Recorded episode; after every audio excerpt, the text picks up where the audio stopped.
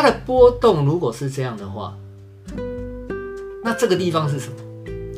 这个地方可能就是特斯拉嘛，可能就是像最近的 Meta 嘛，脸书嘛，像最近的 Netflix 嘛，或者是一些迷因股嘛，哇，那些迷因股哦，可能可能可能在这个地方了啦。看 YouTube 影片一定有风险，查理影片有对有错，观看前请详阅拍片不打草稿公开说明书。嗨，各位朋友，投资理财很简单，人生宝贵的时间就留给生活的美好。大家好，我是查理。其实我本来要快要睡觉了，但是啊，后来发现有一个网友啊，有些网友啊，都很喜欢偷偷问问题，问说啊，哎，这一档股票可不可以买啊？或者是这一档 ETF 可不可以买？其实我已经说过了，不可以问个股，问个股是不会有答案的。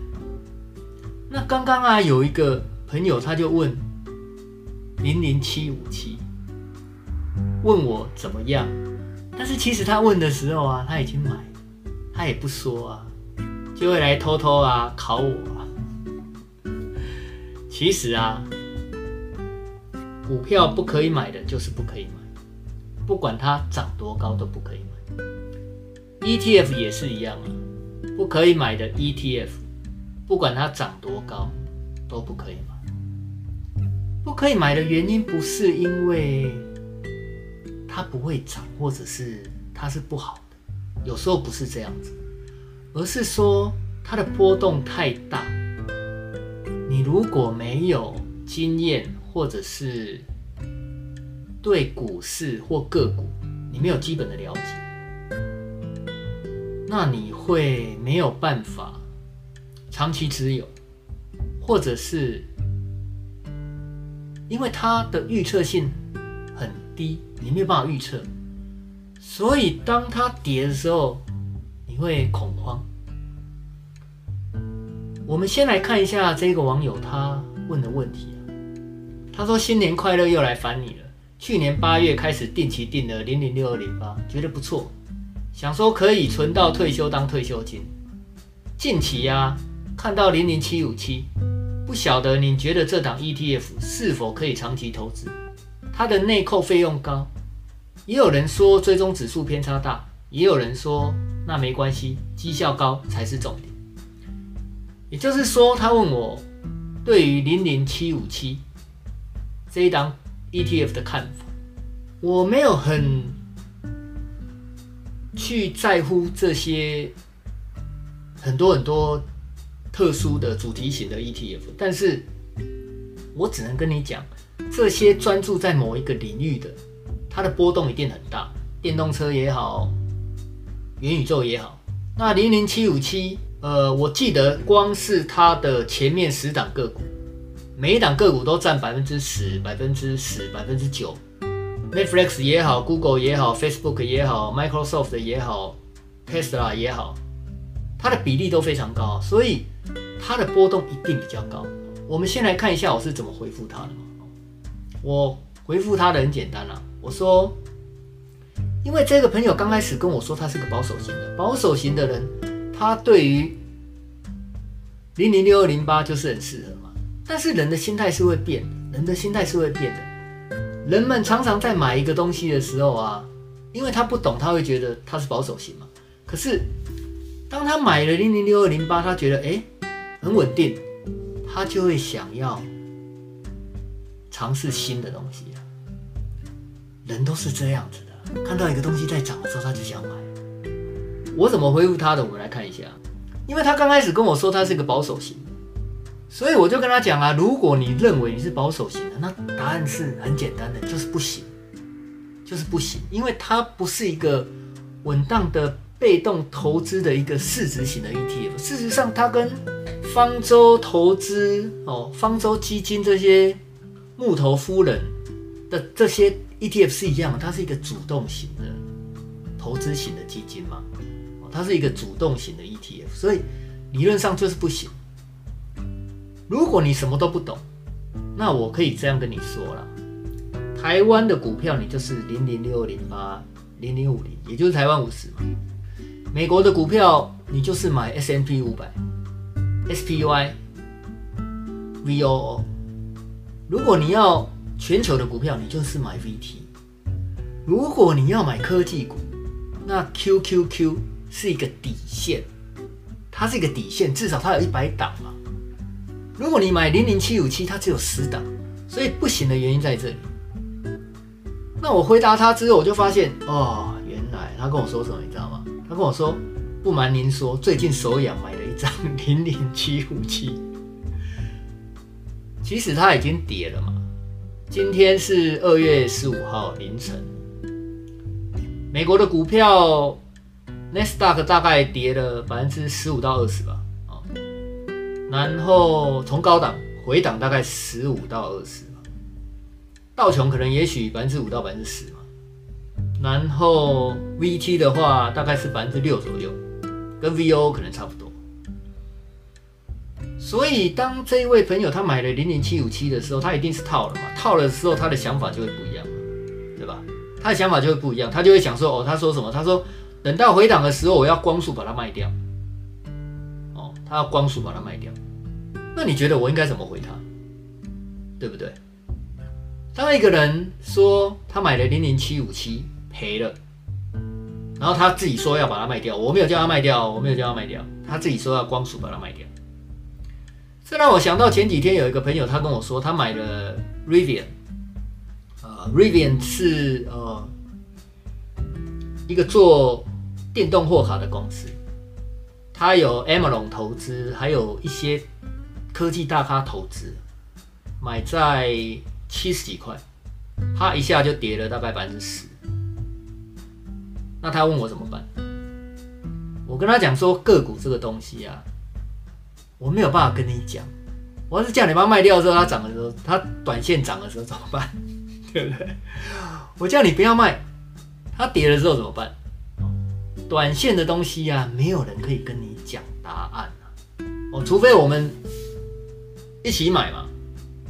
除非我们一起去买小型股，或者是我们去买热门股哦，叫你我们大家形成一种共识，股票会涨，短线会涨，其实是形成一种共识啊。我今天如果跟你讲说，我们大家来买什么，我们大家形成一种共识，它就会涨，短线是这样子。所以我没有办法告诉你，你要不要去卖它了。有时候我们要的不是一个股票会涨还是会跌，这可不是重点。有一句话是这么讲的：树不会长到天上去。如果你买热门股的时候，你要想啊，你今天如果买五十块，那你期望它怎样呢？你期望它涨到五百块吗？不可能吧，对吧？那你期望它涨到多少钱？你觉得它应该涨到多少钱？这个才是。你必须思考的问题嘛，这个股票对你来讲值多少钱？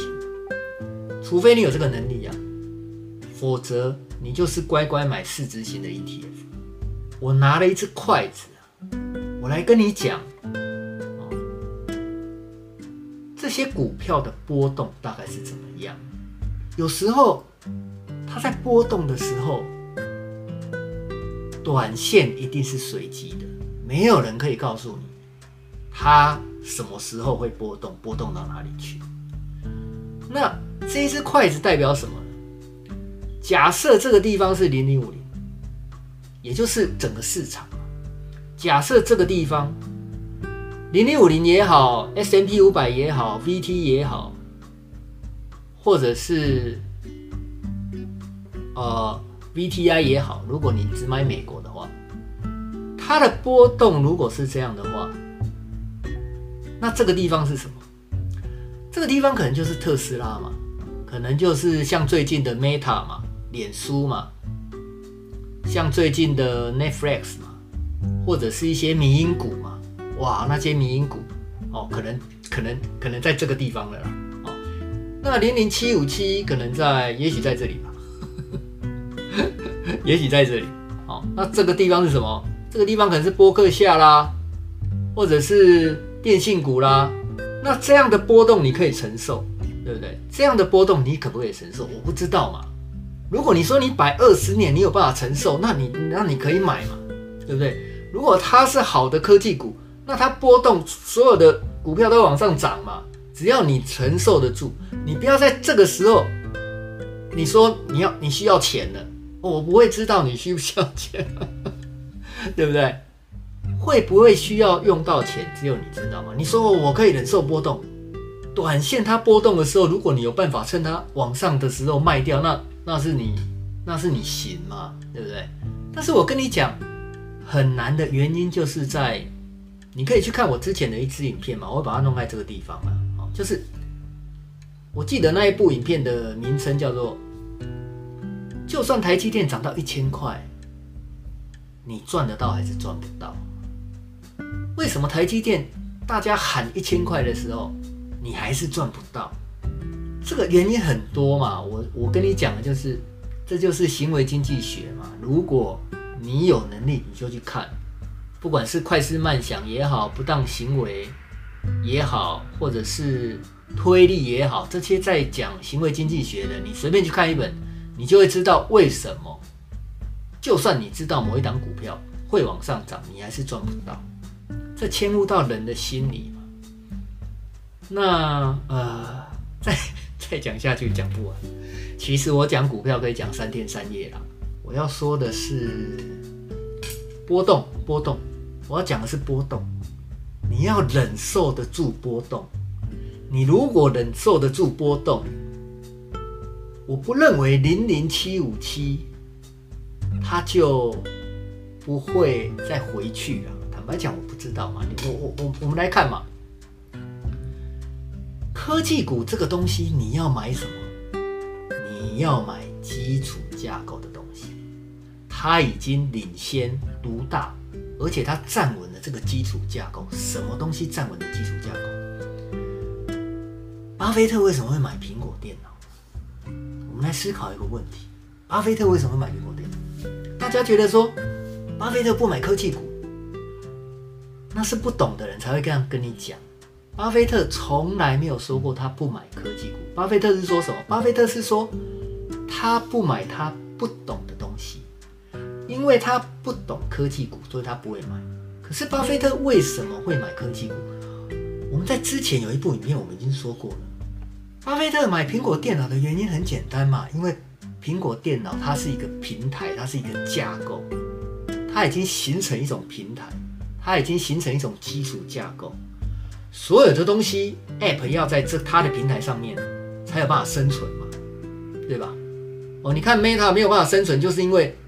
他没有办法在 Apple 的平台上面取得他所需要的东西，所以苹果电脑它已经变成是一个平台，什么样的平台？iOS 的平平台，macOS 的平台，手机变成是一个平台，手机变成是人类的一个共通的平台，资讯的平台，所以它拥有基础架构的特性嘛，所以巴菲特会买它嘛。那 Amazon 跟 Google。都会有同样的属性嘛，它是一个有护城河的基础架构的东西。那长在这上面的 App 啊、Application 啊这些应用啊，它事实上要被推翻就比较容易。所以 Netflix 要被推翻是不是会比较容易？比如说迪士尼 Plus 出来之后，它就会有竞争嘛，对不对？那这个东西竞争，他们什么时候会出现？我们不知道，我们不知道。Facebook 也是一样嘛，它会有竞争嘛，它会有抖音嘛，它会有 Snapchat 嘛，它会有 Pinterest，这些东西都可以替代它嘛。你你懂我意思吗？那特斯拉，没有人说特斯拉不会涨，只是说它的波动会很大，你有没有办法承受嘛？对不对？那特斯拉它一定会遇到挑战嘛，因为它没有办法形成一个基础架构跟一个平台嘛。为什么？因为新的厂商会进来嘛？旧的厂商也会夹杀它嘛索尼要做电动车，Apple 要做电动车，它有没有办法形成一个基础架构独占的一个基础架构？目前看不出来嘛？你看 Google 就好了，对吧？三阳出来，它也是一个系统啊。，Google 如何能够独占呢？就是说，你要独占那个市场的系统哦。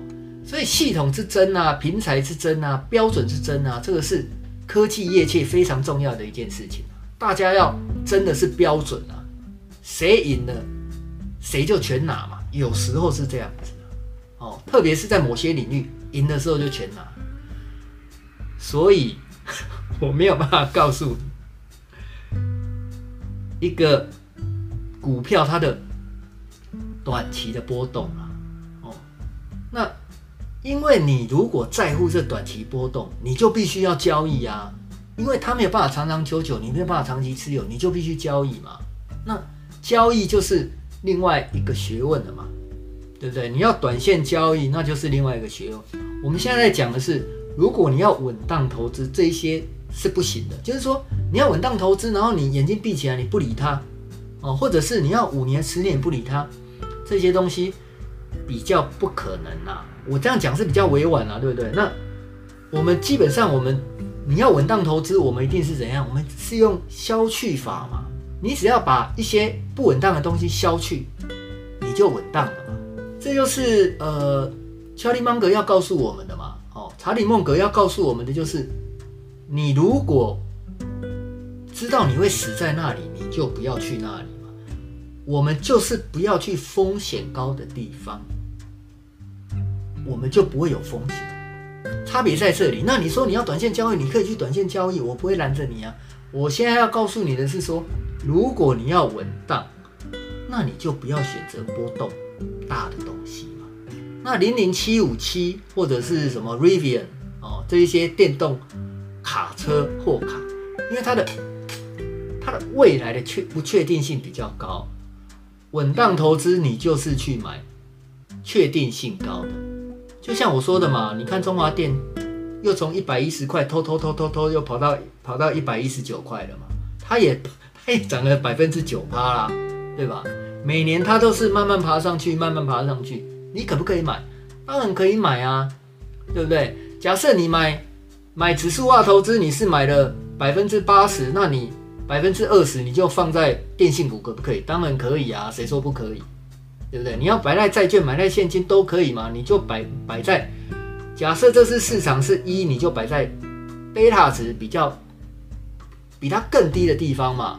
我们要的是比较稳当的波动性嘛，你才有办法怎样长期持有。所以如果你来问我什么股票可以买，什么可以股股票不可以买，我没有办法回答你。哦，我没有办法回答你，没有人有办法回答你，只有谁有办法回答你？股市老师嘛，对吧？